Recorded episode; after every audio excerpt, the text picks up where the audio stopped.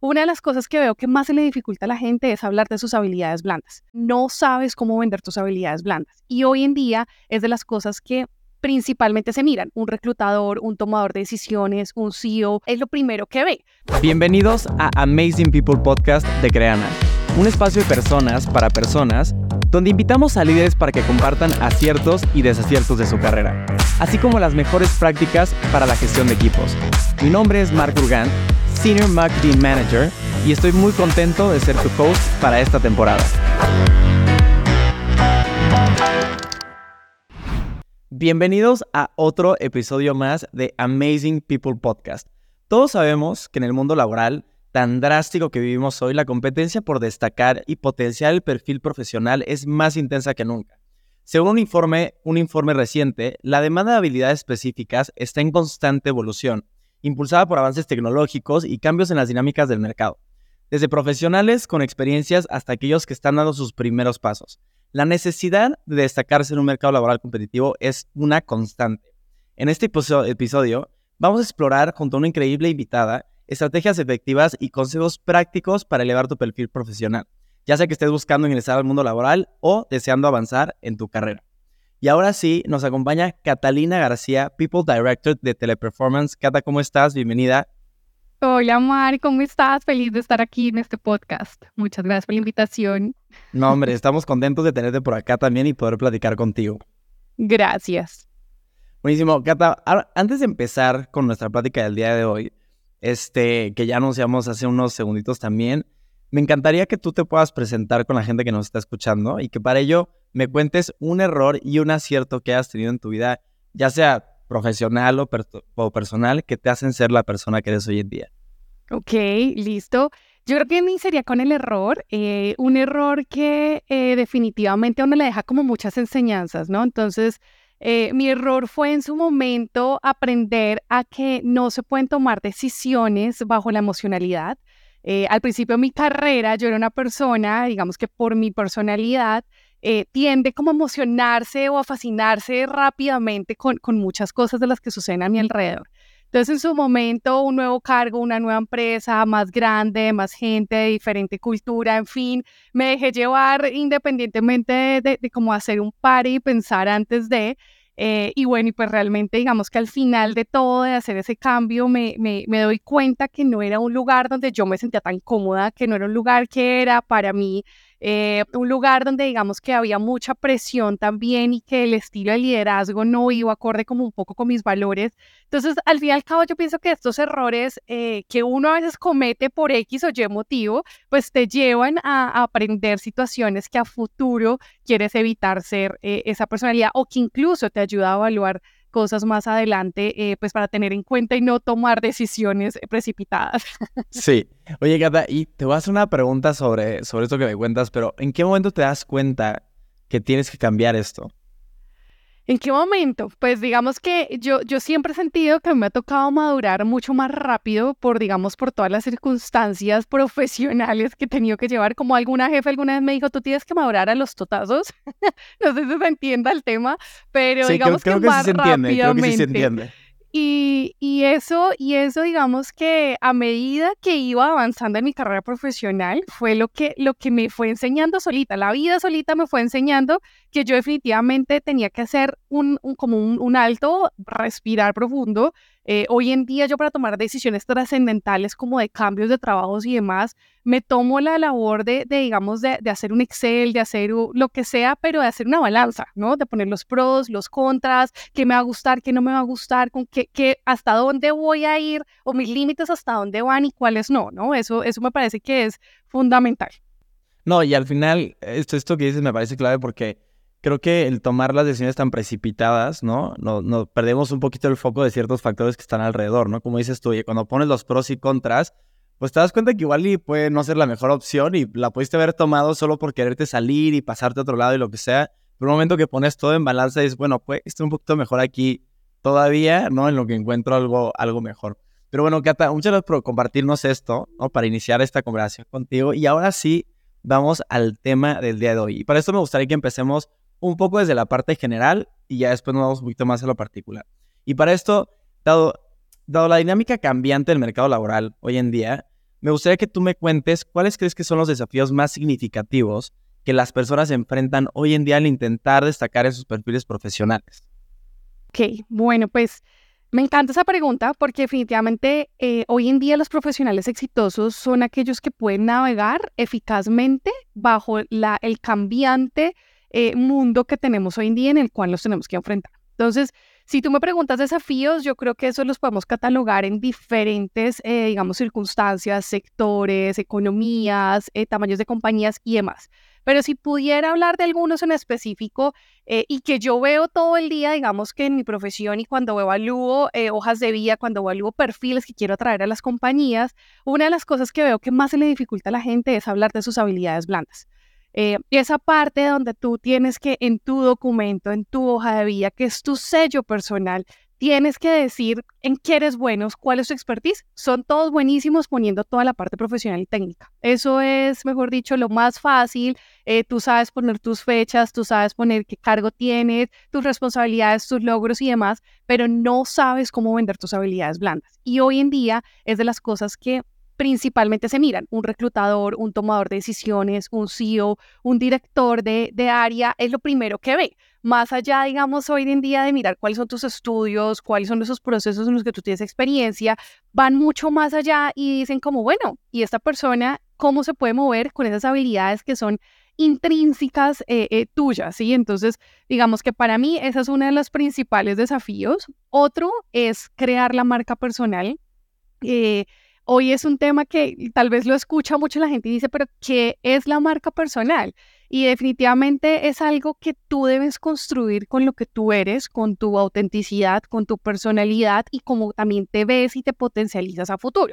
Entonces, cómo crear esa marca personal a veces no es tan fácil, a veces ni siquiera sabes a, qué sectores o a qué segmentos quieres venderte tú, porque tú te estás vendiendo cuando estás mandando una hoja de vida, tú te estás vendiendo en una entrevista de trabajo. Entonces, eh, eso es para, para mí otro de los grandes desafíos que la gente eh, hoy en día me busca y dice, pero ¿cómo lo hago? ¿Cómo la construyo? ¿Cuáles son esos tips prácticos para uno poder decir, esta soy yo y esto es lo que tengo para ofrecer? ¿no? Eh, y adicionalmente yo diría que otro de los desafíos, como para pues englobar esa respuesta, es todo el tema de las tecnologías y automatizaciones que hoy en día estamos viendo que cada vez van avanzando más las personas no saben, digamos, cómo entrar a, mostrar esta parte. Y aquí, digamos que te cuento una anécdota. Em, me pasa mucho que cuando yo reviso los perfiles y cuando yo estoy revisando a alguien que quiero traer a la compañía, ves, ves generalmente habilidades técnicas tan sencillas como Word, Excel, PowerPoint. Y yo digo, no, pero pues esto ya no va, esto es algo básico que debemos tener cualquier profesional, ¿no? Entonces, tenemos que ir un poco más de eso y conocer eh, o, darnos el, espacio de aprender nuevas eh, tecnologías y poderlas aplicar y también mostrarlas dentro de tu perfil profesional. Oye, me, una, me encantó tu respuesta y quiero, quiero hacerte una pregunta sobre el, sobre el primer punto que dijiste, o sea, el tema de las habilidades blandas.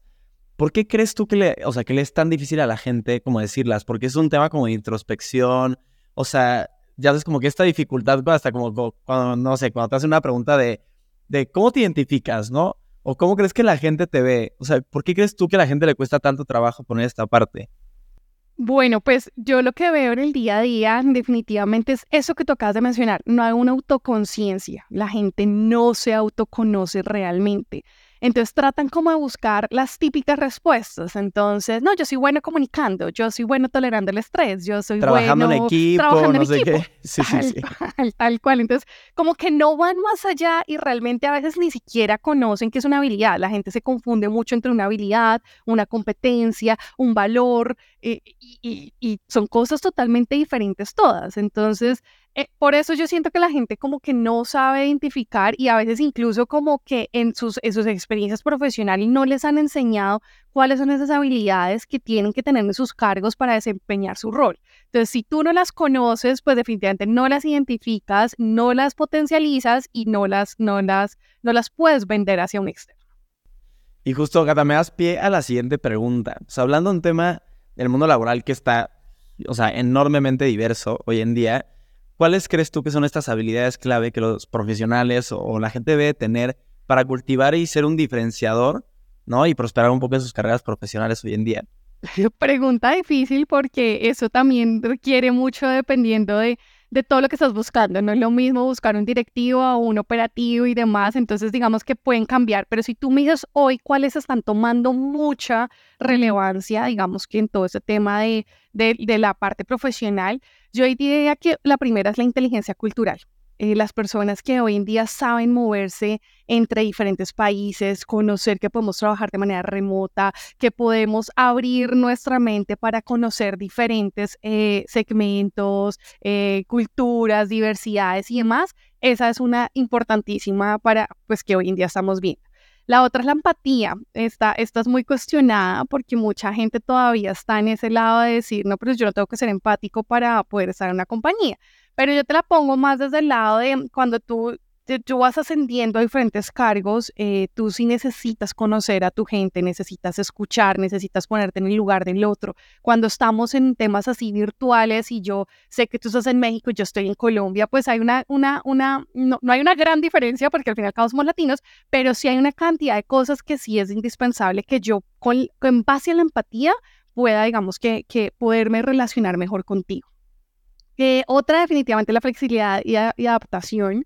Eh, personas que hoy en día no tengan esta habilidad, eh, no están, digamos, que, que, que, muy en el, en el mood de, de, lo que estamos llevando hoy en día eh, tan cambia estamos cambiando todo el tiempo, las empresas están tomando decisiones de un día para otro, están cambiando estrategias, entonces tienes que tú tener esa, esa, ese modus operandi de volverte flexible, de entender qué es lo que está pasando, de ampliarte un poco más y con eso pues digamos que puedas em, mostrar mejores resultados al respecto.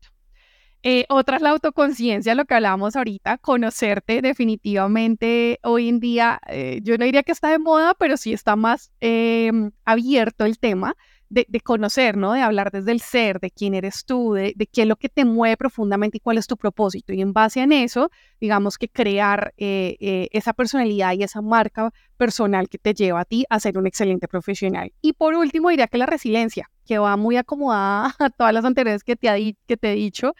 Em, precisamente porque estamos en, un, empresas que todo el tiempo están cambiando y están pensando de una manera muy diferente. Sí, y justo, Cata, mencionas algo que me hace regresar un poquito al principio de lo que decías tú. al final, te estás vendiendo, es una realidad, ¿no? Entonces, decías tú un poquito del, autoconocimiento, o sea, imagínate vender algo que no conoces. si tú no te conoces a ti mismo, imagínate lo difícil que va a ser que puedas ir con una persona y te pregunte, oye, cuéntame un poquito de ti, no sepas ni qué decirle, ¿no? Y tu respuesta esté basada en, sé utilizar este software y este y este este y Word y Excel, ¿no?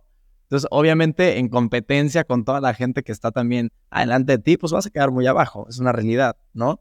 Y de, y de, lo, que, y de lo que me hablas ahorita también, o sea, si yo llegara contigo, Cata, y te dijera, oye, Cata, yo quiero mejorar mi perfil profesional, ¿ok? O sea, ¿cuáles serían esos consejos prácticos y estrategias que tú me darías a mí para que yo pueda implementar, o sea, no en el largo plazo, sino a partir del día de hoy, para que realmente pueda tener yo un impacto mejor y que sea mucho más atractivo para el mercado laboral? Me encanta porque a eso me dedico hoy en día. Me fascina poderle ayudar a la gente a poder Oye, ya, voy a sacar mi, mi libreta de una vez para apuntar uno, dos, tres, cuatro. Listo, pues mira, lo primero, hay que estar activo en las herramientas profesionales. Si tú no estás activo en una herramienta como LinkedIn, que hoy en día es un tomador de decisiones indispensable, si tú estás buscando trabajo, si tú estás buscando clientes, si tú quieres vender tu emprendimiento, eh, eh, eh no, es como si no tuvieras nada eh, hoy en día, ¿sí? Entonces, ¿qué te da LinkedIn? Te da visibilidad, te amplía el networking, te habla tus conexiones, eh, te, muestra tu historia y es la mejor manera de crear tu marca personal. Entonces, personas que conocen hoy en día y ya arman y tienen su LinkedIn armado, pues saben todo el poder que tiene, pero personas que definitivamente no hay que me dicen, no, es que no tengo ni idea cómo se arma la herramienta, cómo se potencializa, qué debo hacer, qué debo poner, cuáles son las palabras adecuadas, pues una vez empiezan por ahí, mira, eso a mí me encanta es ver la reacción de la gente al mes de crear la, página. Al mes ya tienen tantos contactos, tantas ofertas de trabajo y demás. Entonces, es lo primero que hay que hacer. Hay que estar activo. O sea, redes sociales profesionales, hay que estar muy activo ahí. No, y creo, por ejemplo, si no eres activo en LinkedIn, tú me dirás, Cata, por ejemplo, si tú estuvieras buscando un perfil y te metes a LinkedIn a ver su perfil y no tiene nada, o sea, Luego que tiene, de repente hay gente que ni foto tiene, ¿no? Pero tiene su LinkedIn con su nombre, por ejemplo. pero si no tiene, no sé, ni siquiera interactúa, no comparte nada, no hay nada de conversación en su perfil, pues obviamente es un perfil que, digo, no digo que deseches por completo, pero pues puede tener mucho menos puntos, obviamente, que cualquier otro perfil que sea mucho más activo. Así es, yo te voy a, te cuento que hoy en día muchas er, empresas están manejando la inteligencia artificial para poder hacer como más rápido reclutamientos y cuando es más que todo reclutamiento masivo. Pero de todas formas siempre existe un ojo crítico que tiene que ver ya eh, cuando los perfiles están más filtrados o incluso cuando son cargos mucho más de tomadores de decisiones como managers, directivos y ahí para arriba. Entonces sí tiene que haber un ojo, un ojo clínico y ahí lo importante es conocer que una persona que evalúa hojas de vida solo tiene seis segundos. En seis segundos puedes saber si la persona es o no es lo que está buscando. Entonces, si uno, ser humano, tiene solo seis segundos para ver una hoja de vida, imagínate lo que tú tienes que vender y las palabras adecuadas que tú tienes que tener para que tengan en cuenta, ¿sí? Eso, eso digamos que para mí es una de las cosas más importantes y por ahí yo empiezo con muchos consultantes a decirles, este es el camino, tenemos que hacer de esta manera, de llenar tu hoja de vida, llenar tu perfil con una historia que sea tan llamativa que cualquier persona diga, quiero conocer más de esta persona para traerla a mi compañía a trabajar conmigo. No, totalmente. Estoy muy de acuerdo contigo. Otras, otra cosa que te diría definitivamente es, y vuelve y juega de lo que hemos venido hablando, es crear la marca personal. Tú no puedes potencializar tu perfil profesional si no tienes una marca y esto básicamente es crear tu propia identidad, es buscar tus puntos fuertes y mostrarlos, incluso también mostrar esas oportunidades. Em, LinkedIn tiene secciones muy puntuales para que tú puedas hacer eso. Entonces, simplemente es de conocerla. Entonces, otro de los consejos prácticos es buscar esa guía, es tener ese consejero, es buscar ese experto que te pueda enseñar y te pueda guiar y mostrar esos pasos para que efectivamente la herramienta con sus algoritmos y toda la parte tecnológica que tiene detrás haga que tu, tu, perfil se muestre en el exterior. Exacto. No, y que le aparezca a la gente que le tiene que aparecer también, ¿no? En base a lo que estás construyendo. Cata, y, hablando de todo este tema de, de, marca personal y todo esto, o sea, me platicas mucho de lo que es LinkedIn, ¿no? O sea, el potencial que tiene esta plataforma para impulsar tu marca personal, impulsar también tu visibilidad, ¿no? Que dices tú, oye, gente con la que he trabajado, pues les llegan ofertas, ¿no? O sea, se empiezan a dar cuenta de todo el potencial que tiene este espacio también. Pero cuando hablo de más es el futuro, ¿cuáles crees tú que son las tendencias ya emergentes que están llegando hoy en día que podrían tener un impacto realmente significativo en la forma en la que hoy gestionamos o armamos o potenciamos un perfil profesional? Ok, súper. Pues mira, definitivamente todo lo que es un enfoque en, en, habilidades digitales es algo que hoy en día es la mayor tendencia y está en furor y son las que estamos incluso hablando hoy 2023 ya para el 2024 ¿Qué es esto? Todo el tema de análisis de datos, ciberseguridad, inteligencia artificial y bueno, todas estas demás cosas eh, va muy por ahí. Esto es una tendencia que ya llegó, llegó para quedarse, llegó para que todos nos montemos en ella eh, y debemos buscar la, la, la, oportunidad de aprender, de aprender de, de, de, tendencias digitales, pues porque no, no es algo tan sencillo. Hay mucha gente que todavía dice, pero ¿y eso cómo se come? Entonces hay que aprender al respecto. Em, otra tendencia que yo diría, y es una de las cosas que yo me he dado cuenta recientemente, es buscar tu expertise, buscar tu nicho.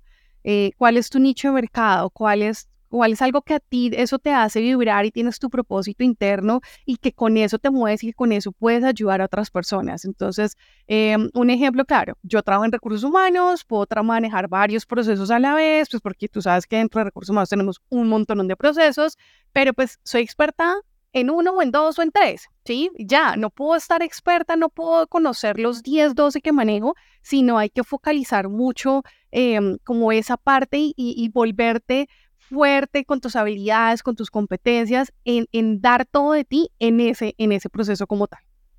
Eh, hay otro que me gusta mucho, que ha cogido mucho furor, cada vez se habla más porque era un tabú antes, y es todo el, énfasis en salud mental y en el bienestar. Eh, digamos que siempre hablamos de bienestar, pero desde la parte del regalo, la fiesta de fin de año, no, ya hoy en día involucramos la salud mental, que es tan importante porque manejamos tantas generaciones actualmente activas que se manejan de formas diferentes, que ven la vida de formas diferentes, que toleran em, situaciones de distintas maneras, que entonces hay que implementar estrategias y hay que, hay que, hay que buscar la manera de ayudarlos en, una, en, esa, en ese término de salud mental eh, mucho, pues mucho más adecuadamente y con un en equilibrio entre trabajo y vida personal. No, y, y es, creo que, o sea, todos son súper importantes, pero este que acabas de mencionar, como dices tú, antes era un súper tabú porque nadie lo hablaba, ¿no? Y hoy resulta que pues ya todos queremos ser parte de eso, ¿no? Porque aparte te das cuenta del resultado positivo que puede tener la compañía, ¿no? Que la gente se pueda estar preocupando por el tema de, de salud mental específicamente. Y creo que más allá de que ya no sea un tabú, también nos toca a nosotros ser parte de, o sea, creo que no es únicamente el trabajo del equipo de recursos humanos, sino que toda la gente que está en la compañía sea parte de este proceso también y lo viva, ¿no? Y creo que el vivirlo también ayuda a que otras personas se sumen al barco también, ¿no? Y podamos tener una salud mental, ahora sí que en toda la empresa, ¿no? Así es, así es, que podamos apoyar a las personas y que desde tú siendo líder, tú siendo compañero, puedas aportar en la tranquilidad de otra persona, lo es todo. Cata, estoy súper, súper seguro que la gente que va a estar escuchando este podcast, o sea, no va a dejar de escribir en su libreta, en su celular, en su blog de notas o lo que sea, porque nos has dado una cantidad de tips impresionantes. Pero antes de cerrar este espacio, este, y diciéndote que ya eres parte de los amazing people que tenemos en este espacio también, me encantaría conocer y que me cuentes quién es para ti tu amazing person hoy en día y por qué. Ok, bueno, me encanta ser parte del Amazing eh, People podcast. Y bueno, mi amazing person, yo, yo quisiera como hablar de alguien que me haya marcado mucho eh, y que me siga marcando actualmente, porque es una persona que, que sigue muy vigente en el mercado en mi vida profesional. Eh, esta persona fue el ex rector, uno de los ex rectores de mi universidad. Em, ¿Y por qué me impacta? Digamos, porque para mí es alguien ejemplo a seguir. Y definitivamente es porque a mí me impactó mucho que durante mi estudio eh, al final, ya cuando yo estaba presentando mi tesis, que era una colaboración de un libro y demás, y él estaba haciendo la ponencia de, la presentación y todo, habló de mí yo pensando que yo era una NN para el rector de mi universidad y habló de mí, de mis cualidades y por qué el libro y por qué lo otro. Y yo decía, yo no lo puedo creer. Cuando se acercó a hablar con mis papás, también le seguía hablando de mí de otra manera, de otras circunstancias que él me había conocido. Y yo decía, ¿cómo una persona que maneja una universidad, que tiene tantas cosas, puede saber de mí, que soy una estudiante de X semestre? Sí, o sea, como que yo no, yo no podía entender. Claro, de cientos de estudiantes. Total. Entonces, desde ahí empecé a ver un poco como la visión de diferente de no importa el rango que tú tengas, no importa en, el, en, lo más arriba de la cúpula que tú en una organización, eh, lo importante que es saber y conocer a todas las personas que te rodean, ¿no? Eh, la empatía que él tenía con todos nosotros, la comunicación asertiva, cómo nos lideraba y cómo nos impulsaba, digamos, como a llegar a ser esos profesionales una vez nos graduáramos. Hoy en día, eh, José Manuel, se llama José Manuel Rastrepo, es una persona que incluso ya después se fue por la, por, la política, es empresario y demás. Entonces, digamos que yo seguir sus caminos y ver cómo con esa personalidad, que él es una persona que realmente se conoce y que sabe qué potencial tiene hacia afuera, pues nos lo pueda mostrar y darnos ese, ese liderazgo y esa integridad como persona, para mí es fundamental.